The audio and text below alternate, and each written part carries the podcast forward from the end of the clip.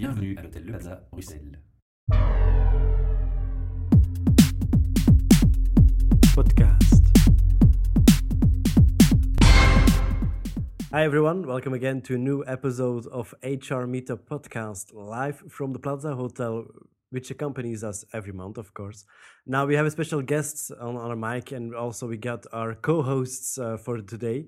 Uh, we've got Michel uh, on, on- and of course Marjolaine. Hello. But now we, we let uh, our guest introduce himself. Hi everyone, uh, welcome to a new episode of HR Meetup, and my name is Hugo Pereira. I am a product manager at uh, Talent Square, uh, which is a, a very recent young company uh, growing quite a lot here in the center of Europe, and uh, and we are a, a one-stop platform for talents to um, manage their career, do assessments, and try to see different tips and hints on how to improve their uh, uh, their CV and how to improve their personality. So, so it's Um, really focused on uh, people that are searching for work or just Well, it can it's, it's sort of for, for everyone, but of course, people that are searching for a work um, have a, a higher need at a, at the moment because they want to see where they can improve their CV, how they can reach the employers or potential employers in a better way, um, to get a, like let employers get to know them their strengths in a easier way, and uh, we are building a platform that allows employers to access talents oh, uh, in a faster way, but also in a more uh, intimate way. So to know their strengths beforehand, uh, to know their assessments, to know like a match between the talent and some of the jobs and profiles they are looking for, even before they reach in contact with Now- the now, talent. Perhaps a, a specific question, but um, for doing the, the, the match between the talents and uh, the job offers, uh, do you focus on competences or do you focus on, on high school diplomas or? Well, actually, we are trying to have a good balance between both. So we don't want to deny one or the other one because we know that they are both important. Um, however, we see that the, depending on the culture or the background of the company, they might value more uh, where the where the person comes from and it's uh, what he has done in life rather than what he's able to do. But some other cultures prefer to look at what the person is able to do rather than where it comes from. So so we try to balance both by giving diplo- by allowing the talent to upload diploma, certificates, tell them where they come from, their grades, but at the same time they can do a competency assessment just in case the employer wants to know what others are saying about them and what they think they are very good at. So if I, if I understand correctly, uh, it will be like a, a cloud solution where you can put up all your experiences, your high school diplomas, your competences, and that other companies can just uh, search in like a database uh, to find the correct uh, person for the job, or Yes, yes, that in a nutshell can be a very well, a very good, a very good summary. Um, of course, like the companies have additional benefits because we are also providing an applicant tracking system, which allows them to filter candidates, have the database. Uh, A- and do you put the, the the ads online too, or can people just check out the database with different ads, or is it just uh, the ads are, aren't online? You can just put in your your resume, and on the other side you've got uh, all the qualities the company is searching for. or- so, so now, now you're entering on the confidential area Oh, because okay. the platform is still not out, so we want to keep it as a, as a surprise uh, for so what is we'll, we'll, uh, coming. we'll, we'll but, leave the uh, surprise. We'll to, keep to- focused on, on we- your job. You, you are project manager. Exactly, exactly, exactly. So there are some things I could say, but I don't want to give too many hints uh, to the problem, competitors beforehand. So so you're the project manager in a, a, a recent company. yes, yes, yes. Uh, how does that feel like? Um, I think uh, it depends on the objectives that uh, that people have. So in my case, I am uh, quite uh, quite passionate about entrepreneurship, uh, startups, um, having an influence and a, like a, a- positive impact in the organizations where we work for. So I think, at least in my case, I feel the impact and the influence I have in in Talent Square. Doesn't mean that I'll probably not feel in a multinational. Just that I I, I go home every day and I, and I see that I did something different. I, I You see uh, the change that you uh, apported to the the whole Yes. Yeah, so, and I can see the I can see the impact of the end product. So at the end of the day, in the next one year, two years, we can see the impact we have in the market and the users and the talents who tell us if the platform was good enough or not. And that's a challenge that uh, I think it's exciting enough. So if it goes really well, we can go big. If it doesn't go well, we go home. so, how, how did you arrive? Uh, what did you do before Talent Square? What did you? What's your background, studies, mm-hmm. professional experience? So I, I, I come from uh, from Portugal. Yeah. So I, I, studied in Portugal in Lisbon, um, in the Technical University of Lisbon, and uh, and then I I ex- I was very involved with a youth organization called AIESEC, mm-hmm. and uh, and with AIESEC I, I got quite committed for a while. So I, I moved to Rotterdam where the global office is, yeah. and I was part of the global team for two years, uh, mm-hmm. uh, having led AIESEC globally for one year in 2011, and then I moved to India to work for an NGO for a couple of months, mm-hmm. uh, which doesn't have any career connection. I just wanted to have a I, I'll not call it a no-brainer, but I, I wanted to have some social work so I worked with kids for uh, for about three months, mm-hmm. and then I moved to Belgium um, for uh, uh, different reasons. But I, I, moved to Belgium, and then I worked with another startup um, up until uh, about three months ago, where I, where I changed now to, to Talent Square. So, oh. and how did you arrive to Talent Square? Did, how did you know? Well, uh, funny enough, was through other social network called LinkedIn. Mm-hmm. So via LinkedIn, I started looking at different opportunities, and uh, and I came across Talent Square, and at the time the it seemed very compelling the the vision, and uh, and I met with uh, one of the partners, mm-hmm. uh, which afterwards uh, explained me about where Talent Square is going, what what is the intention for the future, and uh, and then I, I got excited about the possibility. So so then I continued the process and oh and you were hired. And here I am today. okay. And and what's what, what's your job? So you're a product manager or project mm. manager? A product manager. Product. And what what does that mean? What do you do every day? Well, in in a nutshell, I would say that like the product manager has to see like end to end. So seeing from the very draft proposition of what a product or a platform is about mm-hmm. until the very end in a sense of seeing if it's successful or not. Mm-hmm. So from every single feature that is in a platform the value proposition that is uh, given to whom, which is which are the target audiences. So all the life cycle of the product, uh, my responsibility is to ensure that the the product reaches its growth phase very fast, yeah. stays there for a long while, and when the time comes that it might enter on the let's say the stagnating period, mm-hmm. I can see that before it reaches there so that I so that I can renew it and continue the growth phase. So, so yeah. do you do that by by benchmarking the project or do? Well, there are. I'll say that there are three ways I'll look at it. One is benchmark, of course, because there are we are not the first ones and will not be the last ones. So there are people out there that already are doing some great things. So we look at them, we learn from them, and uh, and we see which features we also might accommodate. Um, we also look at at what problem are, are we trying to solve.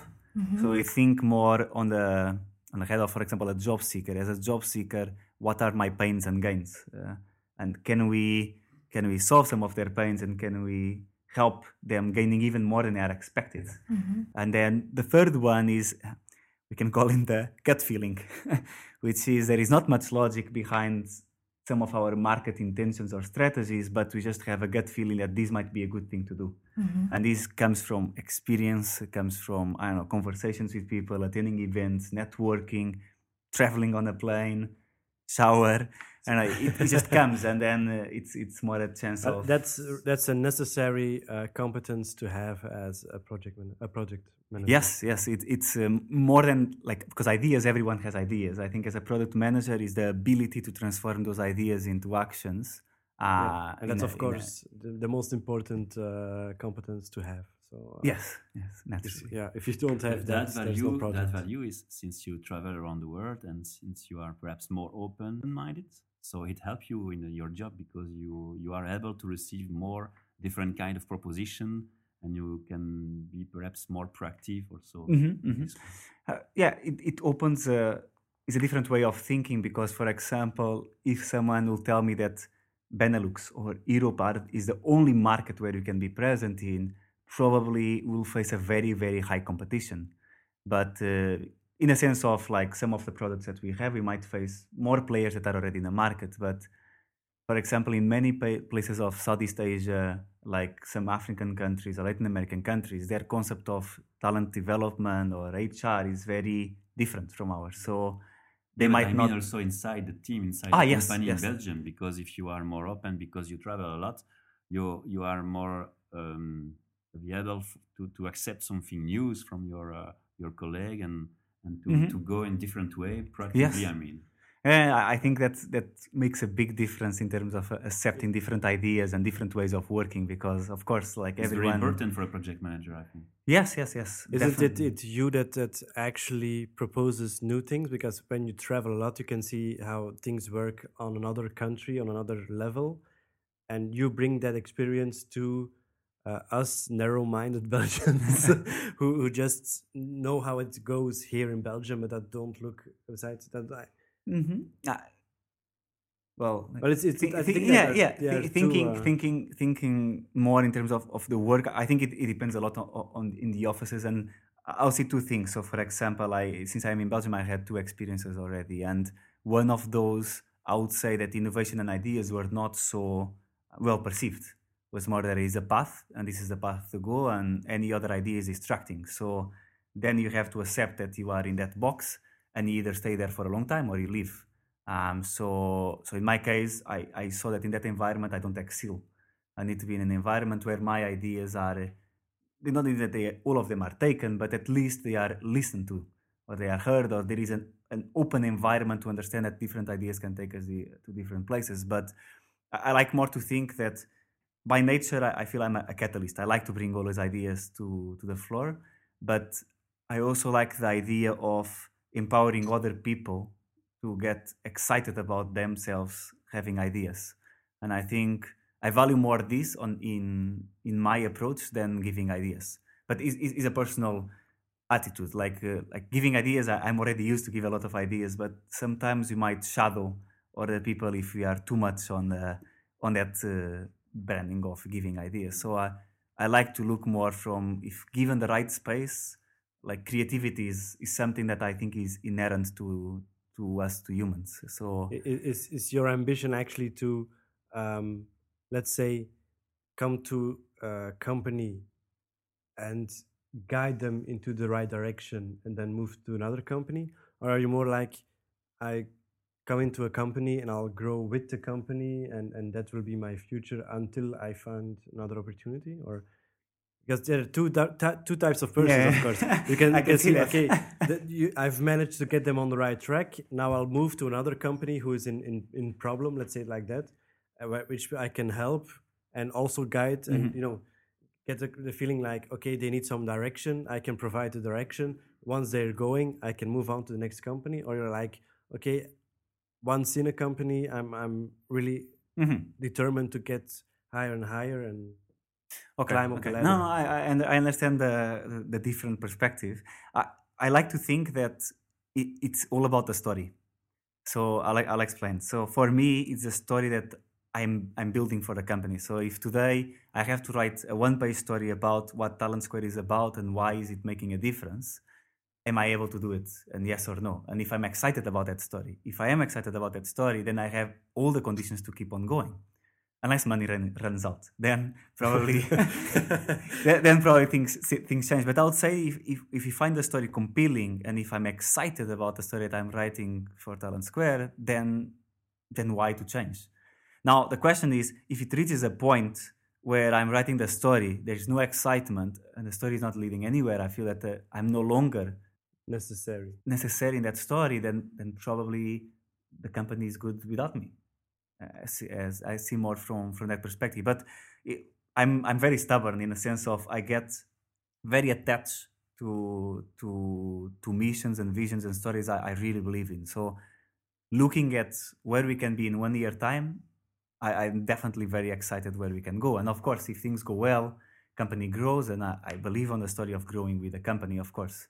Um, because I, I do have, let's say, the dream of being an entrepreneur, but I, I also don't want to be an entrepreneur just because. If it, the time comes right, the idea will come and it will flow and, and things happen. If uh, I'm not, I don't want to feel the pressure of uh, of of being an entrepreneur just because now I think well, I'll say Gen Y and especially me, I, I do see a lot of pressure we now see awards everywhere of 30 under 30, 30 people successful under 30, the most successful people and influential people in the planet. Half of them are, are like 28, 25, 22 years old. And you start looking and you start thinking, what am I doing? But then that period stopped after I went to, uh, like, I think I, my trip to India helped me being more comfortable with the idea of, okay, not like we can have an impact when we are 30, 40, 50, doesn't matter, doesn't have an age to, to make a difference. So I got more comfortable with the idea of, I'll just go with the flow. So the flow is taking me here. In one year time, the flow can take me somewhere else, but I'm not very, like, I don't, um, I don't feel the pressure, and maybe I shouldn't saying things, but I don't feel the pressure and necessity of the having a job. So I don't know. I, I, like what I'm doing today. I wake up in the morning. I still wake up without having a very strong pressure from my alarm clock. So that's good because if I start having 10 rings on the alarm clock, that's not a good sign. but I still wake up. I'm with energy. I go to work. I like what I'm doing. So uh, as, as long as I, I feel happy with uh, with that process, I, will keep on going. Everything, yeah. everything, will come. Okay. Now, uh, in every job, of course, you got the advantages and disadvantages. Uh, what would you say for project manager is an advantage? So, as a as a as a product manager, I think the I think there are two things. One, one a, very exciting thing is every time we are launching something, because it always seems the, the best thing we ever launch. oh, this is really cool what we're gonna launch. It's really everyone's gonna do love it, and then there is a second part of being an account manager, the product manager, which is the uh, maybe the disadvantage that not everything we launch is amazing. So, uh, so I think as a product manager, it's very exciting, and it's an advantage the fact that we have that influence of bringing a feature, pulling out a feature, bringing a feature, pulling out a feature. So that's I think that's very exciting, and it's it's an advantage. Not everyone in an organization has that direct influence on what a product looks like or not. You said um, you, you don't have any pressure, but you have deadlines to. You need to respect deadlines. Yes, yes, you have to it's be kind of pressure. Yes, uh, when I mean, well, there is the pressure of being successful. Of course, the, the, we have to understand really well if the feature work out or not. So there is, of course, the pressure of uh, of using the right resources because there are financial HR resources that we have. There is also a good challenge. Huh?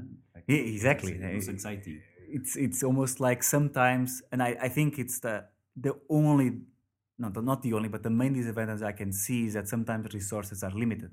Mm. Sometimes you have to think, how do I go to the market with a zero budget marketing? Yeah, they come from frustration. Exactly, and then, and then you have things don't come so easily because sometimes that's the sometimes you are entering in a market which is tough because there are already players which have some sort of different resources.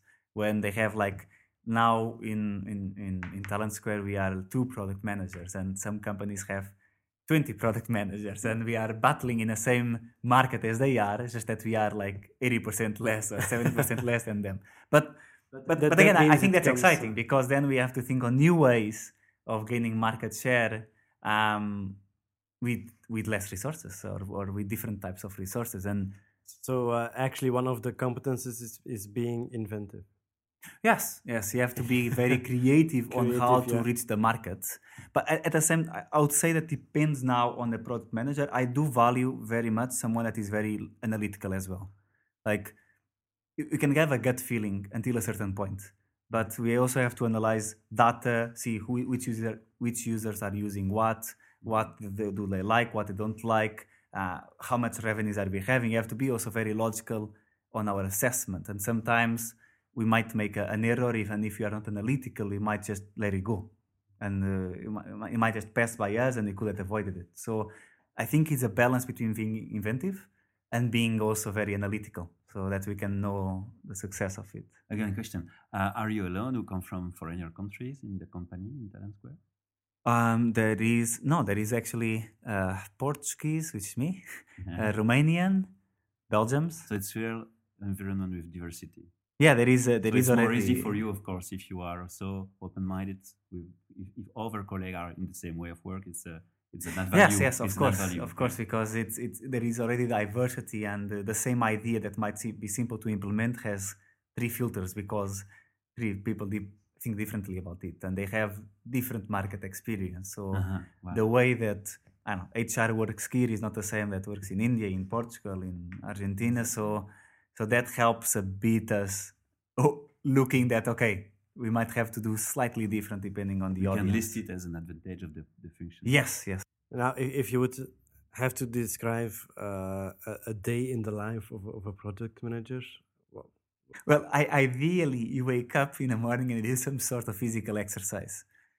Normally, that happens 50% of the times if I'm optimistic. So, so that, that's the political part that we, we that- see here now. yeah. that's the that's the part that there is the ambition and then there is the, the reality. But but I- I'll I'll say that there, there is a component of there's always a component. I'll say there is a component of an, analyzing, implementing, and uh, and like you know I'll not say innovating, but uh, forecasting. So so at, at the moment we are like close to launch the the refresh Talent Square platform, which means that essentially we we have to a day will be to review the work of what is being done in the platform, seeing okay if the developers did like uh, well the work and if you are advancing within the deadline, all the features that are supposed to be, if it's bug free, if it works fine, and then at the same time we we analyze like what is upcoming so we can do like a, a roadmap okay what features are coming when how they are supposed to come. And then more recently we are also doing a lot of digital marketing. So we a have lot of communication to manage, of course, Exactly. because you are kind of SPOC, single point of contact for the project. Yeah, so you have to do a lot of communication, a lot of like emails, like this is the latest update, um, this is what is coming next week. So, for example, to even like preparing an email to prepare a meeting sometimes is, is important. Like this tomorrow is the discussions we are having, these are the decisions, and this is a document that will support our decision and the pros and cons. And then next day you have the meeting, we make decisions, we meet with the stakeholders or with the influent people that are being affected by the decisions, and we ensure that they understand where the decision comes from and how that impacts the next step. So it's a lot of like back and forward, but not in a sense of going like backwards, but in a sense we have to make a lot of links between like the decision make some of the decision makers like partners, ourselves, and then the developers. You have to ensure that that link is very well communicated so that the people that are expecting the platform, like the clients or the next cust- the next users, what they are wanting to see and what we are providing is it's even over over prom like not over, over delivered.